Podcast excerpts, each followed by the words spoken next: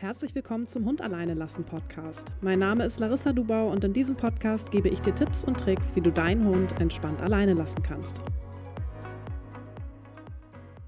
Hallo und herzlich willkommen zu einer neuen Podcast-Folge. In der heutigen Podcast-Folge beschäftigen wir uns mit einem ganz, ganz wichtigen Thema, mit der Beziehung, mit der Bindung zu deinem Hund. Denn es ist nun mal so, dass eine gute Hund-Mensch-Bindung sich auch auf das Thema Alleinbleiben auswirkt und eine große Rolle dafür spielt. Und deswegen besprechen wir heute erstmal, was Bindung überhaupt ist und dann eben auch, welche Rolle sie beim Alleinbleiben spielt. Und dann bekommst du drei Tipps von mir, wie du die Bindung zu deinem Hund stärken kannst. Starten wir damit, was Bindung überhaupt ist. Also Bindung ist eine anhaltende emotionale Beziehung zu einer Person. Bei der Person wird zum Beispiel Körperkontakt, Schutz und Geborgenheit gesucht. Und das geschieht in der Regel in Situationen, ähm, in denen wir uns unsicher oder unwohl fühlen. Und die Bindungstheorie, die hat ihren Ursprung in der Kinderpsychologie, also in der Psychologie darüber oder ähm, in der Kindheit, wie baut ein Kind Beziehung zu seinen Eltern auf und was für eine Art der Beziehung, der Bindung ist es dann? Ist es eine sicher gebundene Beziehung, also eine sichere Bindung oder eine unsichere, eine vermeidende? Da gibt es eben verschiedene Kategorien. Ist auch mittlerweile im Hundetraining nicht mehr wegzudenken. Ähm, denn es ist ja einfach so, dass Bindung zwischen Lebewesen stattfindet und auch zwischen Hund, Mensch, Hund und Mensch findet eben Bindung statt und nicht nur zwischen zwei Menschen. Das heißt, ähm, diese Bereiche, die aus der Kinderpsychologie stammen, da gibt es mittlerweile auch Studien zu, die das eben auf den Hund übertragen haben. Dazu ein kleiner Exkurs in die Bindungsforschung. Und zwar ähm, gibt es den Strange Situation Test. Und damit wird eben die Bindung zwischen Mutter und Kind getestet. Also da sind wir jetzt wirklich in der menschlichen Psychologie. Und da gibt es ein Experiment zu, wo Mutter und Kind gemeinsam einen fremden Raum betreten. Und nach einiger Zeit kommt eine fremde Person hinzu und die Mutter verlässt den Raum. Und äh, daraufhin wird, die, ähm, wird das Kind eben mit der fremden Person alleine gelassen. Die Mutter ist dann nicht mehr dabei. Und dann wird eben geguckt, okay, wie verhält sich das Kind und wie sind dann die Reaktionen des Kindes auf das Zurückkehren der Mutter. Und anhand dieser Reaktion zeigt sich halt, was für ein Bindungsmuster dieses Kind hat, wie zum Beispiel die sichere Bindung oder ein unsicher gebundenes Kind. Und dieses Experiment wurde auch auf den Umgang mit Hunden angewendet und der Ablauf ist auch recht ähnlich. Und dadurch ließen sich eben auch die Mensch-Hund-Bindungen bestimmten Bindungstypen zuweisen. Ich habe da auch eine Buchempfehlung für dich und zwar das Buch Beziehung, Erziehung von Udo Ganzloser und Kate Kitchenham. In diesem Buch wird nämlich der Strange Situation Test eben mit Hunden nochmal näher beschrieben. Also wenn dich das Thema interessiert, das ist sehr, sehr spannend und sehr empfehlenswert. Welche Rolle spielt nun die Bindung im Zusammenleben mit deinem Hund?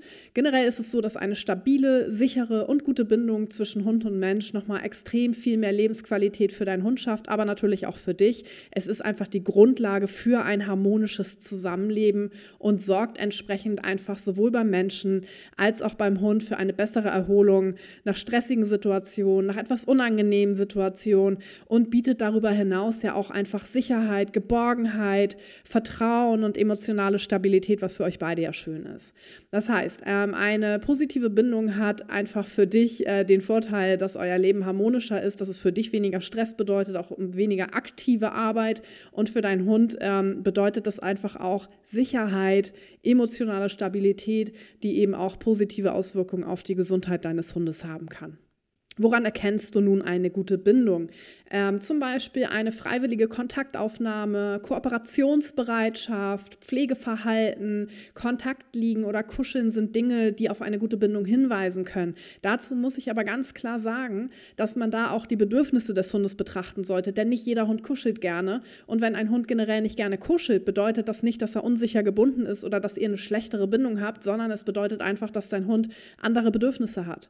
Vielleicht ähm, sind für ihn die gemeinsamen Spaziergänge einfach etwas, was zu eurer Bindung beiträgt oder was eure Bindung stärkt. Das heißt, ähm, die Stärke der Bindung und die Qualität der Bindung hängt nicht zwangsläufig damit zusammen, wie gerne dein Hund mit dir kuschelt. Und das bedeutet auch, dass es keine festen Anzeichen gibt, also keine komplett festen Kategorien, wo man sagen kann, okay, ihr habt 100% eine tolle Bindung. Das ist ja auch sehr subjektiv. Das ist ja nichts, das kann man nicht bewerten auf einer Skala oder ihr habt eine schlechte Bindung. Ähm, das ist etwas, was sich auch im gemeinsamen Zusammenleben entwickelt und wo du als Hundehalter in der Verantwortung bist, eher dich darauf zu konzentrieren, das Hundeverhalten kennenzulernen, um, dein, um deinen Hund lesen zu lernen, die Körpersprache deines Hundes zu studieren, denn die gibt dir halt viel Auskunft darüber, wie es eben deinem Hund geht, wie eure Bindung ist, wie eure Beziehung ist. Wichtig dabei ist auch, dass du nicht anfängst, dich zu stark mit anderen Teams zu vergleichen, weil der eine Hund vielleicht super viel Nähe zu der einen Person sucht und du das Gefühl hast, na, mein Hund macht das nicht, auch Stichwort Kuscheln nochmal.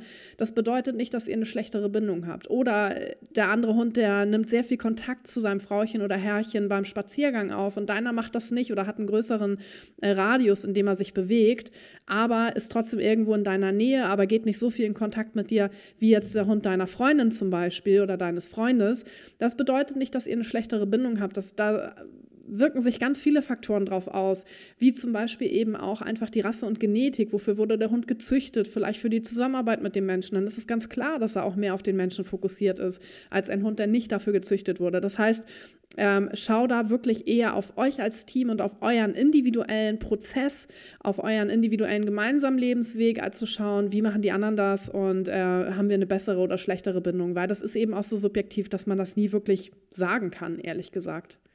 Das Thema Bindung und Alleinbleiben, da kommt häufig die Frage, muss ich erstmal Bindungsaufbau betreiben, bevor ich ins Alleinbleiben-Training starte? Und da ist meine Antwort ganz klar nein.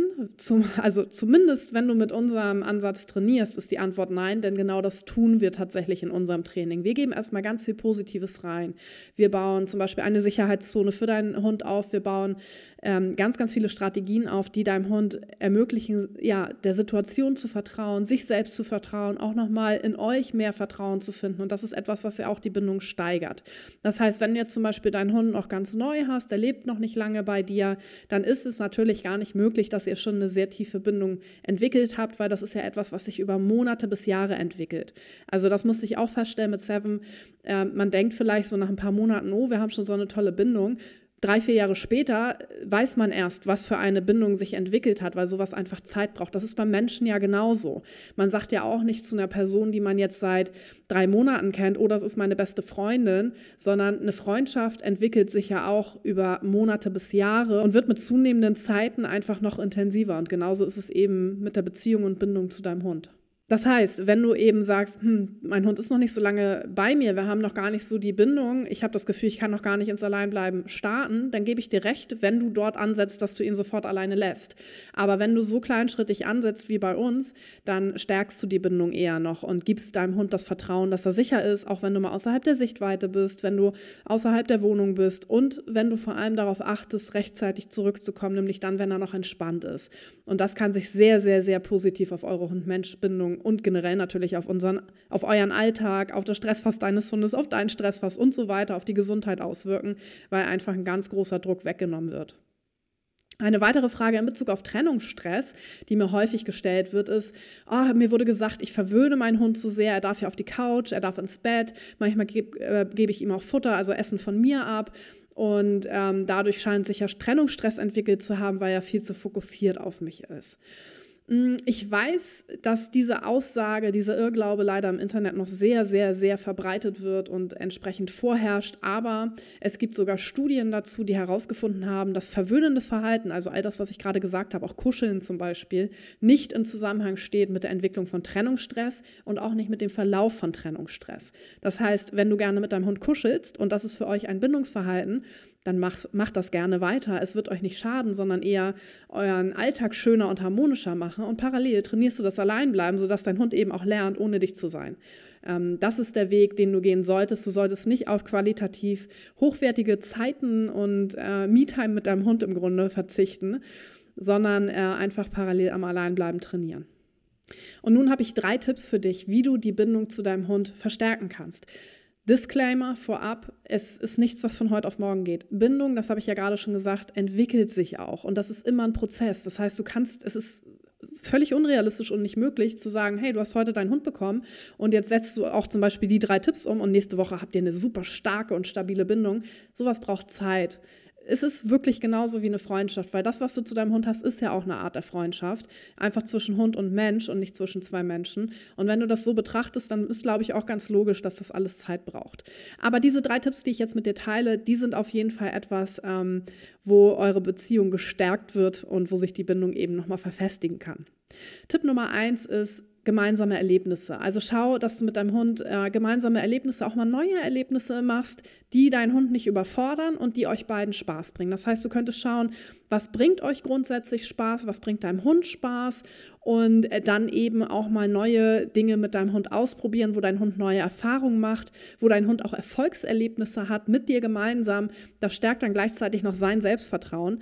Ein Beispiel ist, ähm, dass ich festgestellt habe, dass Seven super gerne Dinge sucht, in der Wohnung, aber auch irgendwo auf, auf dem Feld. Und ich habe dann letztes Jahr gesagt, hey, vielleicht ist Dummy-Training was für sie ähm, oder Mantrailing und habe beides ausprobiert mit ihr und ähm, bin da aber auch immer nur so weit gegangen, dass es für sie cool ist und auch für mich cool ist, weil neue Dinge, wenn man da zu sehr übertreibt und zu viel erfordert, kann das auch dann zu Frust führen und das ist ja nichts, was schön ist und was das würde dann in dem Moment natürlich nicht unbedingt eure Beziehung verstärken.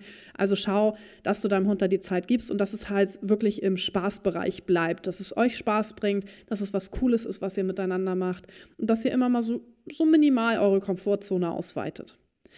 Tipp Nummer zwei ist, dass du ähm, lernst, die Bedürfnisse deines Hundes zu erkennen und zu verstehen. Es gibt viele Hundehalter, die, meine Eltern gehören da ehrlich gesagt zu und früher war ich auch so, die sagen, ach, ich kenne mich super gut mit Hunden aus, ich bin ja mit Hunden groß geworden ähm, und rückblickend muss ich sagen, dass man nicht wirklich viel Ahnung hatte von Hunden. Also man ist zwar mit Hunden groß geworden, aber als Kind hatte ich keine Ahnung von der Körpersprache und vom Ausdrucksverhalten der Hunde, weil meine Eltern das auch nicht wussten. Man hat zwar mit Hunden zusammengelebt, aber ich kann halt nicht behaupten, ähm, dass meine Eltern oder ich eben entsprechend auch wussten, was in dem Moment das Bedürfnis des Hundes ist. Weil manchmal ist auch das Bedürfnis, eben keinen Kontakt zu haben. Und ähm, da sehe ich immer wieder, dass ähm, ja, einfach Grenzen überschritten werden, die einige Hunde einfach auch zulassen, die sehr gutmütig vom Wesen sind, die sehr viel verzeihen, aber wo einfach eine gewisse Grenze überschritten wird, die der Hund in dem Moment eigentlich nicht möchte und die er auch zeigt durch, sein, durch seine Körpersprache.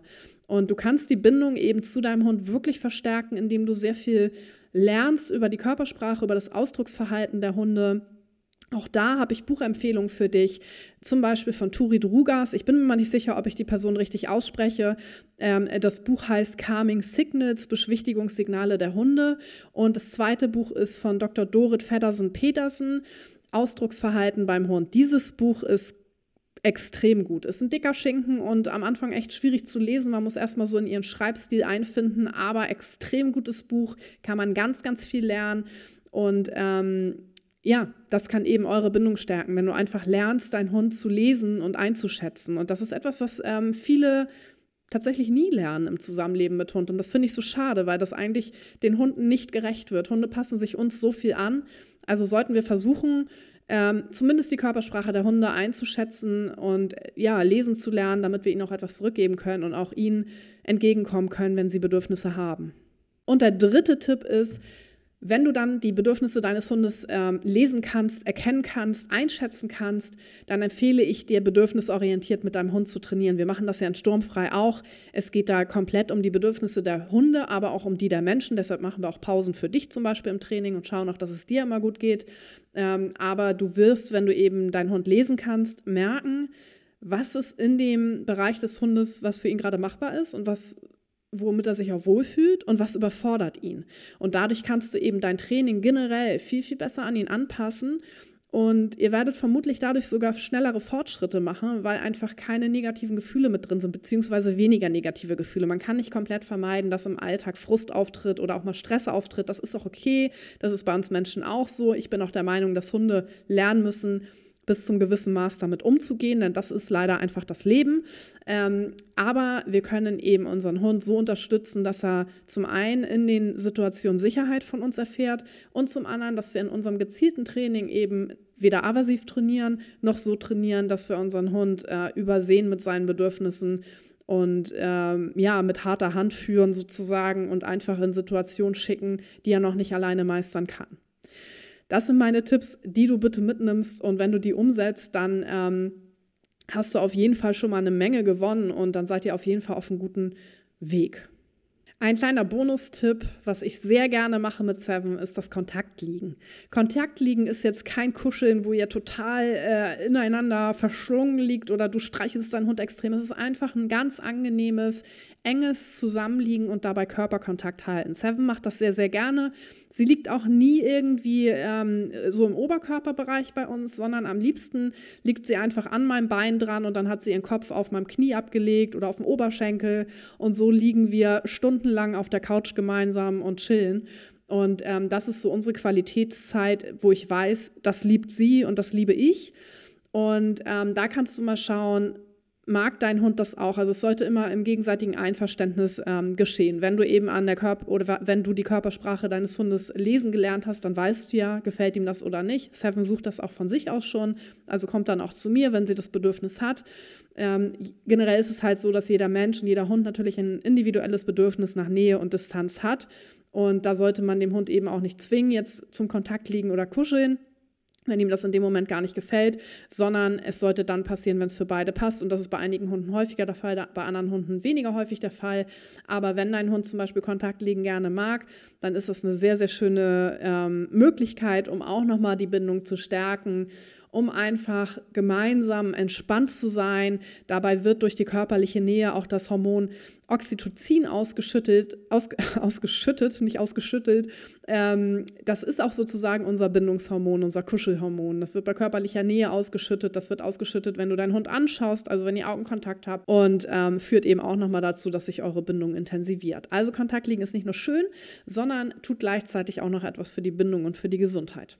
Ich hoffe, dass du aus dieser Podcast-Folge wieder einiges mitnehmen konntest. Ich hoffe, dass dir mein Podcast generell gefällt. Wenn ja, dann bewerte ihn sehr gerne positiv und wir hören uns hier in zwei Wochen wieder. Bis dahin wünsche ich dir eine schöne Zeit. Bis dann.